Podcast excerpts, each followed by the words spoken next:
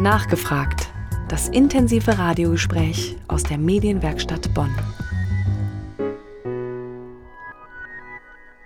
Es ist der erste Sonntag im Oktober und damit auch das Ende des Oktoberfestes in München. Ein Fest, das auch gerne als Massenrausch bezeichnet wird. Vergleichbar mit dem Massenrausch, der im Rheinland wieder am 11.11. .11. gefeiert wird, dem Beginn des Karnevals. Der Rausch ist in unserer Kultur also ziemlich präsent.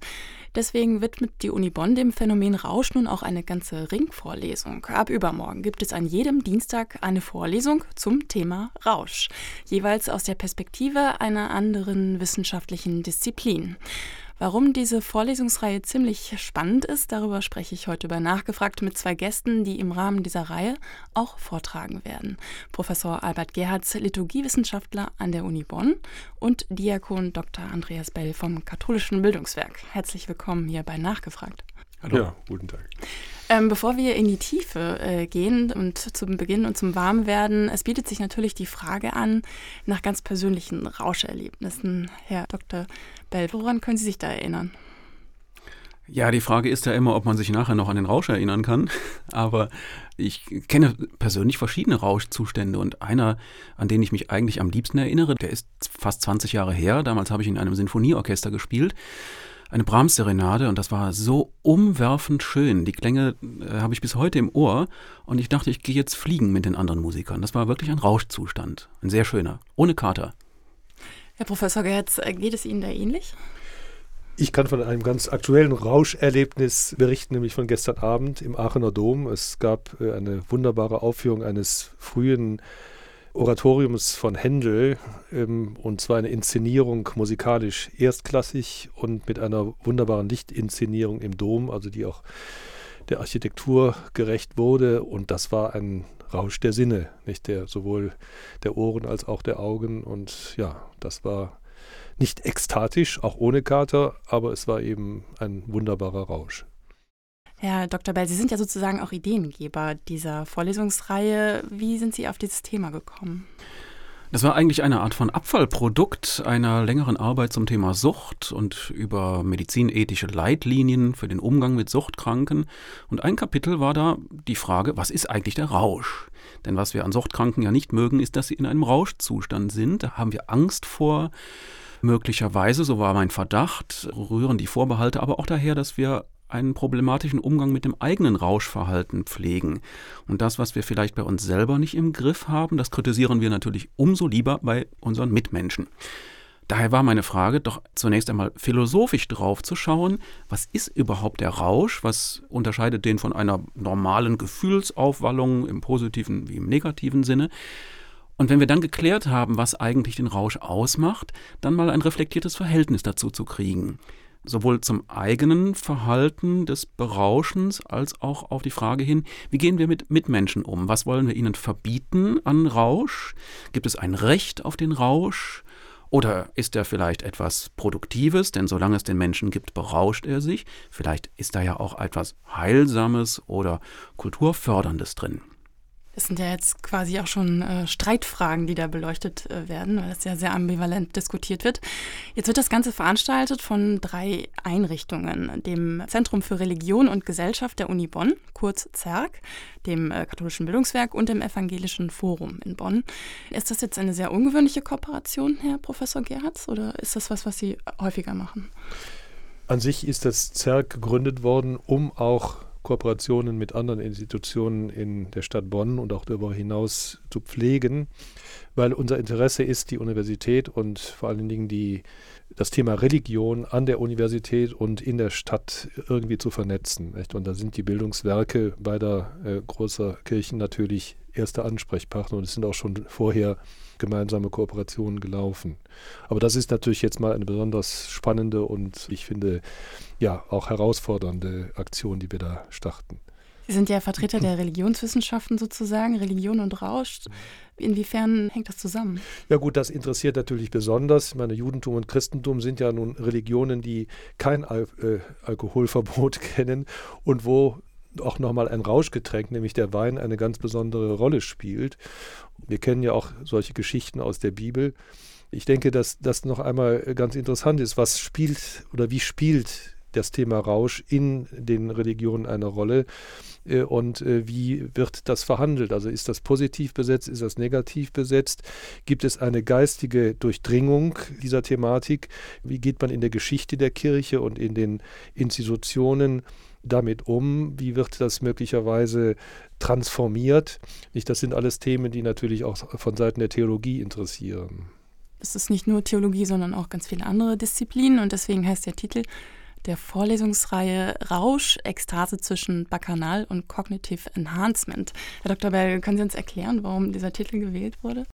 Der Titel soll die verschiedenen Aspekte des Rausches deutlich machen. Also das Bacchanal, das wäre also das religiös aufgeladene, ekstatische Fest, dem römischen Gott Bacchus gewidmet. Und äh, auf der anderen Seite dann das Cognitive Enhancement, also die Frage, kann ich durch Eingriff in meine Hardware, also ins Gehirn, meine mentalen Leistungen steigern, also konzentrationsfördernd äh, sein oder kann ich meine Kreativität steigern. Und an der Stelle wissen wir ja alle, dass es Versuche gibt seit ewigen Zeiten durch verschiedene psychoaktive Substanzen, zum Beispiel die Kreativität oder den Einfallsreichtum irgendwie zu steigern. Und auch dahinter steht immer die Frage, ja, darf man das denn eigentlich? Wollen wir das denn? Und wie sind die Ergebnisse überhaupt davon? Und dazwischen spannt sich das ganze Thema auf. Herr Dr. Bell, das Ziel der Vorlesungsreihe ist ja, Rausch aus verschiedenen Disziplinen, Perspektiven zu beleuchten. Kann man daraus schließen, dass eine Kultur ohne Rausch gar nicht existieren kann? Ich würde zunächst einmal feststellen, es gibt keine Kultur ohne Rausch. Das ist ein Erfahrungsbefund, den wir jetzt nicht dahin ausdehnen dürfen, dass wir sagen, das geht auch gar nicht ohne, sondern es ist einfach der Fall. Und wir müssen als Gesellschaft irgendwie eine Haltung finden zum Thema Rausch. Und da geht ja erfahrungsgemäß die Einstellung auseinander, je nachdem, ob es sich um den eigenen Rausch handelt oder ob wir auch den Mitmenschen erlauben wollen, äh, sich zu berauschen oder ob wir das vielleicht sogar kulturell irgendwie fördern über Massenveranstaltungen und so weiter. Da müssen wir eine Haltung entwickeln als Gesellschaft. In vielen Religionen gibt es meditative Techniken, mit denen man sich ja auch ganz ohne Rauschgift sozusagen in einen tranceartigen, ekstatischen Zustand versetzen kann. Herr Professor Gerhardt, äh, wie unterscheidet sich denn sowas konkret von Drogenkonsum? Ich weiß nicht, ob es sich im Resultat grundsätzlich unterscheidet. Ich kenne nur die andere Seite, nämlich die von der Askese her, also von der von äh, religiösen Praktiken her. Meine Vorlesung äh, ist ja im Grunde genommen so eine Art äh, Gegenthema, ähm, weil ich ein Paradox eigentlich anspreche, nämlich des Geistes klare Trunkenheit. Das bezieht sich auf einen Ausspruch oder einen Hymnus des Ambrosius, der also von der Sobria Ebrietas spricht, des nüchternen Rauschs, so müsste man sagen. Das heißt in einem Hymnus, und Christus werde unser Brot und unser Glaube sei uns Trank, in Freude werde uns zuteil des Geistes klare Trunkenheit. Also die, der Rausch, der dann entsteht, wenn also in einem, einem Leben der Askese Heute würde man sagen, wenn man, wenn man also dann sehr intensive Formen des Trainings etwa oder der, der Meditation oder wie auch immer, also auch äh, eben äh, zum Beispiel auch Sportarten, die, die also Extremsportarten und so weiter betreibt. Also wenn man sich wirklich in, in ganz besonderer Weise exponiert, dass eben dann Erfahrungen sich einstellen, die eben einem dann auch in einen anderen Zustand hinein versetzen, der also einem Rausch vielleicht äh, vergleichbar ist. Nicht? Und eben in der asketischen Tradition oder in der christlichen Tradition wird das eben durch auch durch liturgische Formen im Grunde genommen erzielt, vor allen Dingen natürlich in den monastischen Kreisen, wenn eben durch langes Stundengebet, durch lange, durch langen Vollzug von Psalmen und so weiter, dann also eine solche meditative Situation aufgebaut wird, die etwa durch nächtelangen äh, Psalmenvollzug dann äh, in einen Zustand der Trance oder des, eines rauschähnlichen Zustand eben dann führt. Und, äh, und damit natürlich dann auch Erfahrungen freigemacht werden, die eben im Alltag so nicht sich einstellen können. Herr Dr. Bell, würden Sie denn sagen, also jetzt auch nach diesen Schilderungen, gibt es sozusagen positiven Rausch? Und warum ist das immer so negativ besetzt? Weil man sagt ja auch Rauschgift. Würde ja jeder als erstes sagen, das ist eher was Negatives. Ich kann die Frage nicht ganz einfach mit Ja beantworten, ob es einen positiven Rausch gibt, denn vorher muss überhaupt mal überlegt werden, was passiert denn eigentlich im Rausch?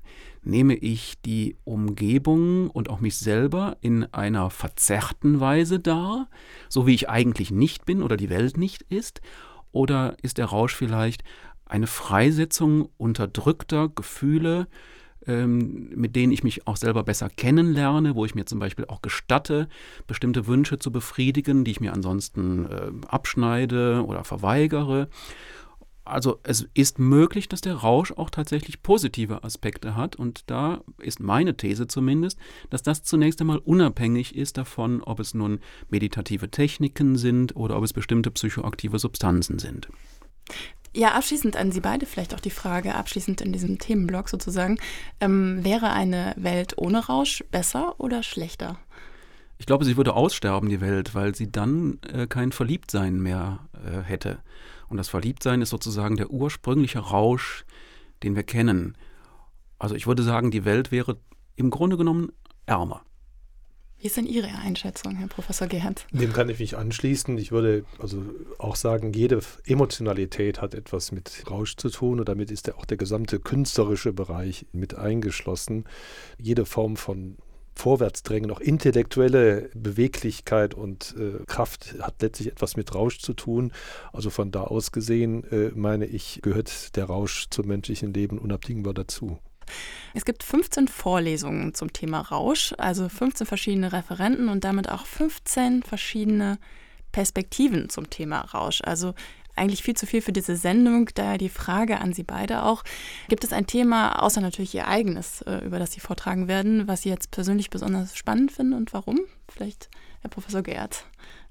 Ja, ich finde, es hat natürlich schon etwas mit meinem zu tun, weil äh, mein Fach Liturgiewissenschaft kunstaffin ist. Es sind die künstlerischen Themen, die mich natürlich besonders reizen, also wo Rausch in der bildenden Kunst und in der Musik vorkommen. Nicht? Also weil das einfach äh, ja, Formen sind, die ich würde sagen, nicht folgenlos sind, aber eben keine, keine schlimmen physischen, in, in, der Regel zumindest, keine schlimmen physischen Folgen haben, aber den Menschen, wenn es gut geht, eben aufbauen und, und, und weiterbringen und auch Menschen zusammenbringen und zusammenführen und ja, auch äh, einen positiven Beitrag für die Gesellschaft, für den Zusammenhalt der Gesellschaft leisten. Herr Dr. Beller, haben Sie auch ein, ein Highlight sozusagen? Ähm, da ich die ganze Vorlesung mit zusammengestellt habe, ist das für mich eine Abfolge von Highlights. Aber besonders freuen tue ich mich als Diakon natürlich auf die Vorlesung von Professor Gerhard, weil das ist im Stundengebet auch einer meiner Lieblingshymnen in Freude werde uns zuteil des Geistes klare Trunkenheit. Da habe ich großartige innere Bilder. Und da möchte ich gerne das mal durch einen Liturgiewissenschaftler eingeordnet bekommen. Als Chemiker, der ich ja von Beruf auch bin, ist natürlich die Frage nach dem psychiatrischen Anteil äh, so interessant. Also was passiert im Gehirn eigentlich auch äh, während des Rauschs? Und wie nehme ich dann verzerrt oder besser vielleicht sogar die Welt wahr? Als äh, Philosoph bin ich natürlich äh, ganz in der Ethik und frage dann halt äh, mit zusammen mit äh, Professor Sautermeister. Ja, wie sieht denn die Ethik das? Recht auf Rausch oder Pflicht zur Nüchternheit? Auch darauf freue ich mich. Jetzt ist die äh, Vorlesung ja öffentlich, das heißt ja gar nicht unbedingt, also es ist für jedermann offen. Professor Gerz, würden Sie denn sagen, das ist auch, Ihr Vortrag ist auch für jedermann geeignet oder beziehungsweise inwiefern kann jeder davon profitieren? Also wir sagen jetzt nochmal den Titel. Es geht um des Geistes klare Trunkenheit von Ambrosius ist das ein Zitat oder der das Titel? Ist ein, eben, wie ich äh, anfangs sagte, schon ein, äh, also aus einem Hymnus ein des Hymnus, ne? Ambrosius, also ja, ein, ein, Lied genau. des Ambrosius aus dem, also aus dem ja. vierten Jahrhundert. Also das heute noch ebenso im, im Stundengebet der katholischen Kirche gesungen wird. Also ein Paradox eigentlich, dass also eben diese Besonderheit wiedergibt, was eben christlicher Gottesdienst eigentlich bewirken kann, bewirken soll. Nicht? Und äh, ich versuche also deutlich zu machen, was das auch heute bedeuten kann. Und zwar die Aufgabe ist es natürlich, dem Publikum das so zu vermitteln, dass es auch was davon hat. Also jetzt nicht im Sinne eben einer Spezialvorlesung für Fachleute, sondern natürlich eben für das Bonner Publikum, äh, das wir natürlich gerne eben in einer möglichst großen Zahl dabei haben. Herr Dr. Bell, Sie werden ganz zu Beginn die Einführung machen und äh, Sie sprechen zu dem Titel Rausch und Mensch, Dimensionen eines vermeintlichen Duo Infernale. Da scheint ja so ein bisschen äh, auf, dass es quasi Rausch und Mensch untrennbar verbunden ist, sozusagen. Wir können alle davon ausgehen, dass jeder Rauscherfahrungen gemacht hat, im Guten wie im Schlechten, dass wir dazu irgendwie ein gespaltenes Verhältnis haben. Und dann werde ich einfach aus der Sicht der Philosophie das Thema mal angehen und die Haltung des Philosophen ist einfach das Staunen. Einfach erstmal staunen zusammen mit unseren äh, Zuhörern, dass es so etwas gibt wie den Rausch, dass jeder ihn liebt und hasst zugleich. Und dann machen wir uns so auf die Suche, welche Formen wir kennen, äh, was wir davon halten und, und reißen einfach mal so im Rahmen einer Tour d'Horizon das Thema von allen Seiten dann auf. Erstmal muss man sich damit befassen, was überhaupt Rausch ist, was wir darunter verstehen, mit der Hardware und der Software des Menschen sich ein bisschen auseinandersetzen. Dann geht es natürlich dann auch um die Frage, ist das denn schon immer so gewesen? Also ein Blick in die Geschichte, die verschiedenen Antworten, die die Gesellschaften in, auch in früheren Jahrhunderten und Jahrtausenden darauf gefunden haben. Und das ist sehr interessant, gerade wenn man aus äh, Sicht des Christentums darauf schaut wo es tatsächlich auch eine durchaus äh, Offenheit äh, für dieses Thema gibt. Ja, und dann werden wir nachher dann auch in die moralischen Fragen reinkommen. Ja, wenn das denn der Rausch so ist, was halten wir jetzt davon? Finden wir das jetzt gut oder finden wir das schlecht?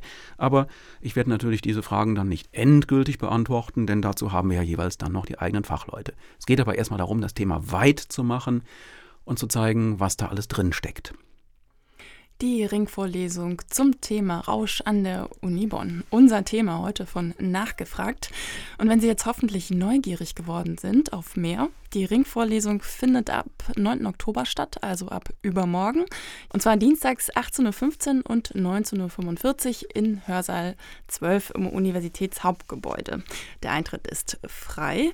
Die Vorlesungsreihe startet übermorgen mit der Einführung von Diakon Dr. Andreas Bell. Sein Vortragstitel lautet Rausch und Mensch, Dimensionen eines vermeintlichen Duo Infernale.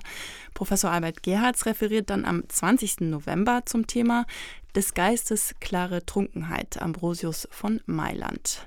Christliche Gotteserfahrung im Spannungsfeld von Liturgie und Mystik. Herzlichen Dank, Herr Professor Gerz und Herr Dr. Bell, dass Sie bei uns waren und schon mal Einblicke in diese spannende Vorlesungsreihe gegeben haben. Ja, gerne.